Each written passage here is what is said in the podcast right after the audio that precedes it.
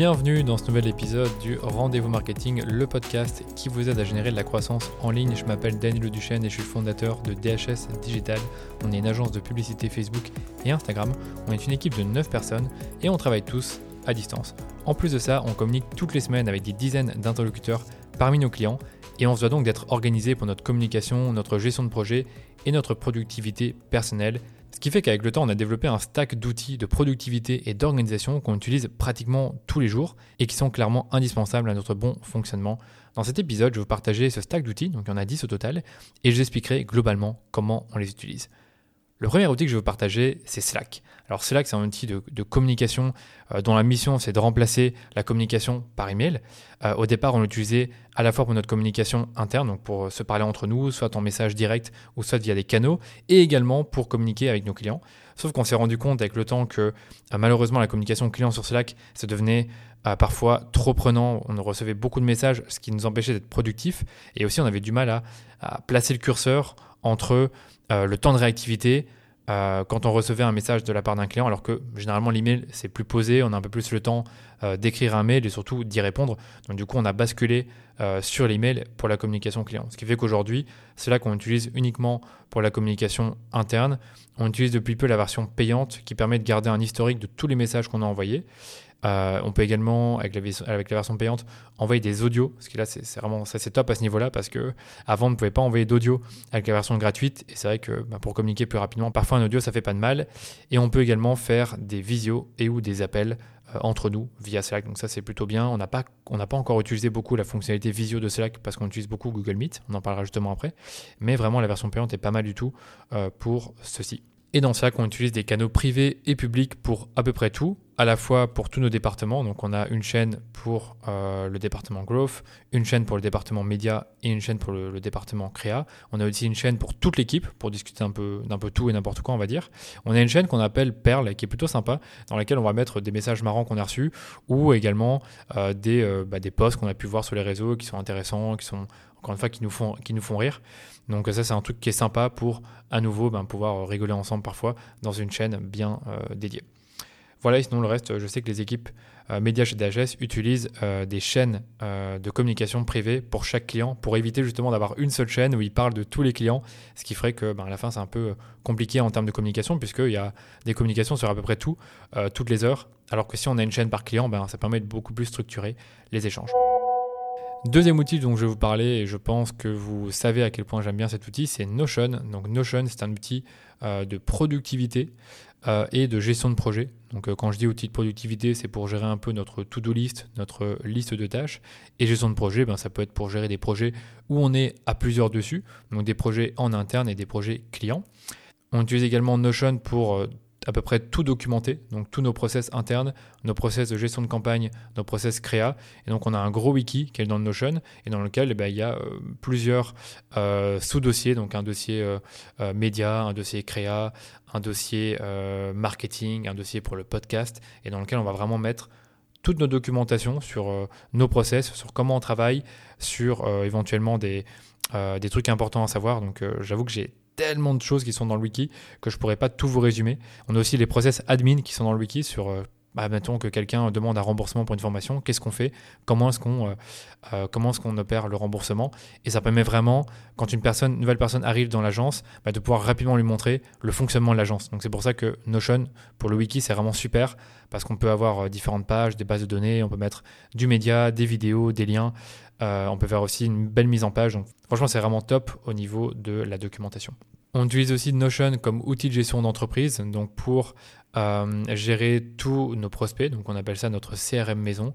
Et en fait, le CRM, il est fait à partir euh, d'entreprises et de contacts, qui sont deux bases de données différentes. Et on a une troisième base de données qui s'appelle opportunité, et dans laquelle on va mettre ben, pour une entreprise et un contact, une opportunité, par exemple une opportunité pour de la gestion de campagne.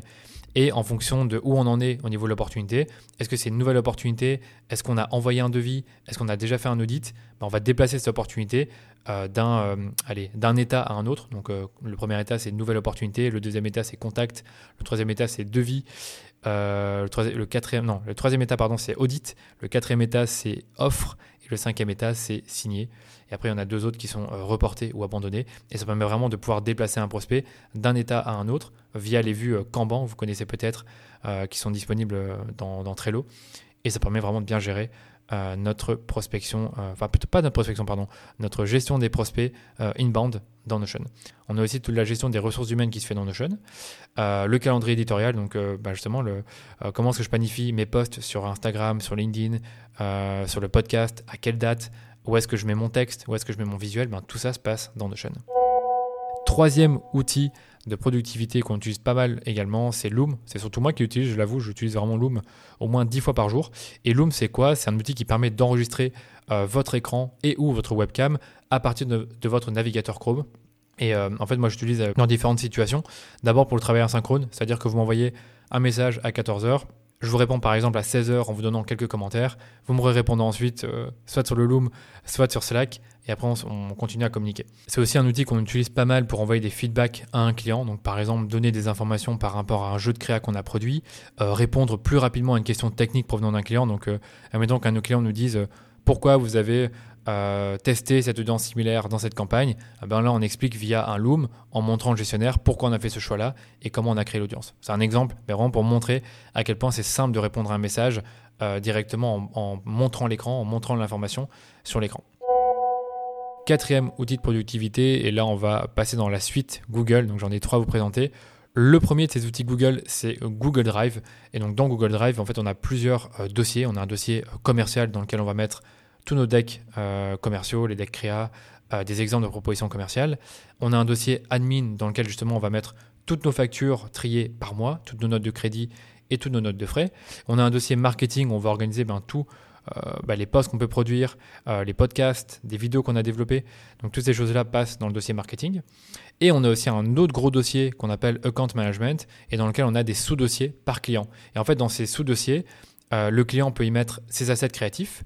Et nous, on peut y mettre différentes informations par rapport au client. Admettons que le client nous a donné un accès à son document PDF de, ses personas, eh bien, on va le mettre dans le dossier client. Donc, je sais que le dossier client, il y a trois sous-dossiers. Il y a un dossier créa, un dossier euh, info client, euh, le, que le client nous met euh, directement dans ce, ce dossier-là, et un dossier média dans lequel nous on va mettre par exemple des rapports de performance sur Excel.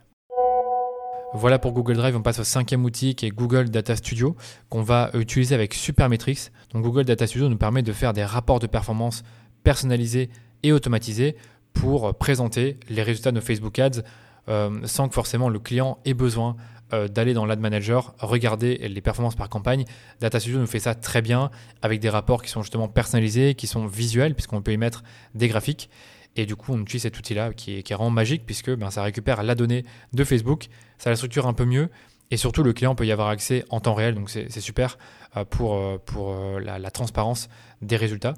c'est aussi gratuit, mais par contre, vous devez payer Supermetrics pour extraire la donnée Facebook et l'utiliser sur Data Studio. Je pense que Supermetrics coûte à peu près 200 euros par mois si vous avez plus de 10 ou 20 comptes. Je ne sais plus exactement, mais je sais qu'il y a une facturation comme celle-ci.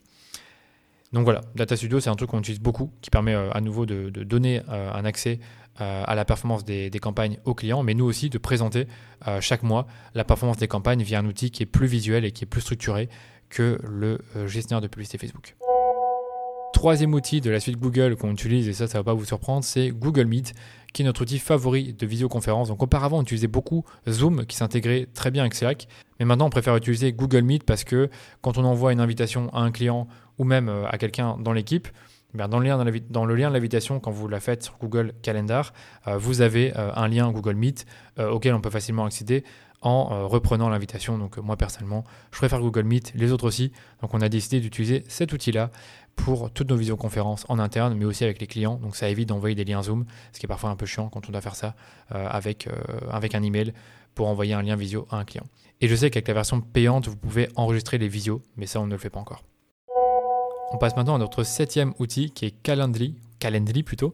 C'est un outil de prise de rendez-vous que je trouve plutôt bien fait parce que vous récupérez un, enfin vous, créez votre lien de prise de rendez-vous et vous allez ensuite l'envoyer euh, à euh, un client, une personne, un prospect. Et dans, ce lien de prise de rendez-vous, vous allez pouvoir mettre les créneaux que vous voulez, aux heures que vous voulez, euh, au jour que vous voulez.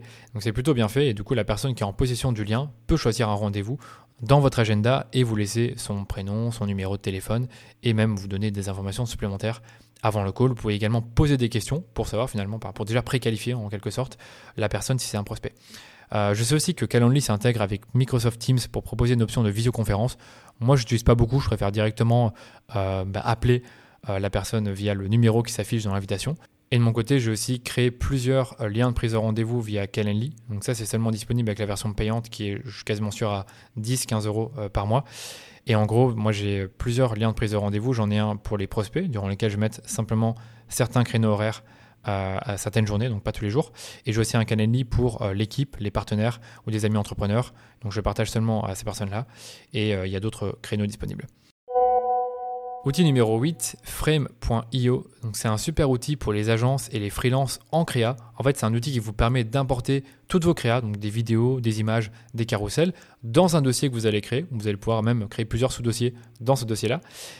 Et dans ce dossier, vous allez pouvoir partager euh, ensuite à votre client ben, les créas que vous avez développés. donc ça permet ensuite au client de vous laisser un feedback sur le visuel ou la vidéo euh, directement dans l'outil. Si c'est une vidéo, le feedback peut être inséré à n'importe quelle seconde de la vidéo. Donc admettons que moi j'ai un commentaire à faire à la troisième seconde parce que j'aime pas euh, une image ou un texte, ben, je peux directement insérer mon feedback à cet endroit-là de la vidéo, ce qui est vraiment super intéressant. Et on peut aussi pointer euh, l'endroit sur l'image où on souhaite faire un feedback. Donc c'est vraiment un super outil à ce niveau-là pour tout ce qui est feedback sur des créas que vous avez développés pour votre client. Il y a également d'autres utilisations possibles dans cet outil, mais l'utilisation principale, c'est d'envoyer une créa euh, à un interlocuteur et obtenir un feedback directement dans l'outil, ce qui vous évite d'envoyer un lien WeTransfer par exemple. Donc du coup, dans le lien, dans le lien vous allez devoir uploader les créas et lancer une boucle d'email avec des feedbacks, ce qui fait que c'est beaucoup plus compliqué de se parler euh, dans ce cas-là, puisqu'il y a de plus en plus d'emails, ça s'accumule et on se retrouve un peu plus difficilement. Alors que dans euh, Frame.io, tout se trouve dans l'outil et il y a même un historique, donc c'est plutôt cool parce qu'on peut revoir des feedbacks qu'on a reçus euh, il y a trois mois par exemple sur une créa spécifique. Agorapulse, donc c'est notre neuvième outil. C'est un outil qu'on utilise depuis deux ans pour programmer tous nos posts sur LinkedIn et sur Instagram. On peut programmer un post sur plusieurs réseaux en même temps et adapter la légende, voire même le format du visuel, donc ça c'est plutôt cool. Et il y a d'autres fonctionnalités bien sûr, mais c'est plutôt à des fins de programmation qu'on utilise cet outil aujourd'hui, donc je vous le recommande vraiment si vous voulez programmer vos posts sur les médias sociaux et l'utiliser d'autres façons, par exemple pour voir les statistiques d'engagement euh, de votre compte sur LinkedIn ou sur Instagram ou encore Facebook. Dixième et dernier outil qu'on utilise depuis peu, c'est HubSpot. Donc c'est le CRM qu'on utilise pour la prospection B2B qu'on a, un peu testé euh, en début d'année. Et donc là, on y met tous nos prospects, ceux qu'on a pu euh, récupérer euh, sur LinkedIn et via d'autres bases de données, et toutes les informations les concernant. Et selon les interactions qu'on a eues avec eux, bah, on les fait avancer dans notre pipe commercial. Donc vraiment de la même façon que ce qu'on fait dans Notion. Donc première prise de contact, audit, Ensuite, il y avait, euh, je pense, la, remise d'un devis et après la signature. Donc, c'est un peu comme ça qu'on fait également sur HubSpot pour mieux s'y retrouver. Et la seule différence avec Notion, c'est que euh, HubSpot, on l'utilise plutôt pour le suivi euh, des prospects outbound, donc qu'on a directement contacté, alors que Notion, on l'utilise plutôt pour le suivi des prospects inbound, donc des prospects qui nous ont contactés directement, soit via le site soit via ce podcast, par exemple. Voilà, c'est déjà terminé. Je vous ai tout dit sur nos 10 outils de productivité et d'organisation qu'on utilise en agence. J'ai envie de vous dire, que vous soyez freelance ou indépendant, ces outils peuvent vous être également utiles. Comme toujours, merci d'écouter le podcast et si vous voulez nous soutenir pour développer la communauté du podcast, prenez deux minutes pour repartager cet épisode autour de vous. Ça peut être sur LinkedIn, sur Instagram, dans vos stories, sans oublier de me taguer. Et euh, vraiment, vous pouvez y aller. je réponds à tous les messages, tous les commentaires et je repartage toutes les stories. Encore mieux, vous pouvez aussi nous laisser une note 5 étoiles sur Apple Podcast ou sur Spotify. Ça nous permet de remonter dans les algorithmes et d'être découvert par de nouvelles personnes. Allez, on se dit à la semaine prochaine pour un nouvel épisode du Rendez-vous Marketing.